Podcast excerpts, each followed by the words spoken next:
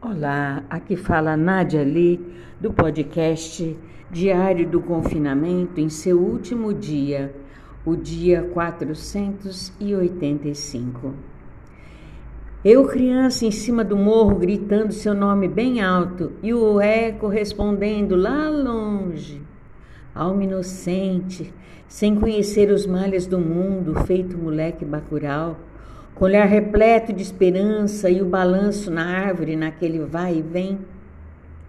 Hoje chamei seu nome, e fiquei quieta por instantes, esperando o eco responder, mas ele respondeu: Aulo, Aulo, e ficou lá longe, bem escondido.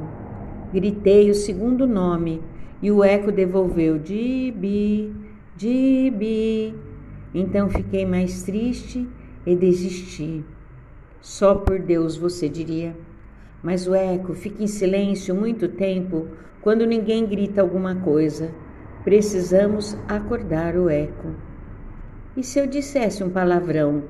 Acho que ele não teria coragem. Uta, uta. No livro do Carlos Frigman e do Guimerto Gismonte, num dado momento, eles narram o encontro com aquele índio velho Perguntam sobre o som da caturana.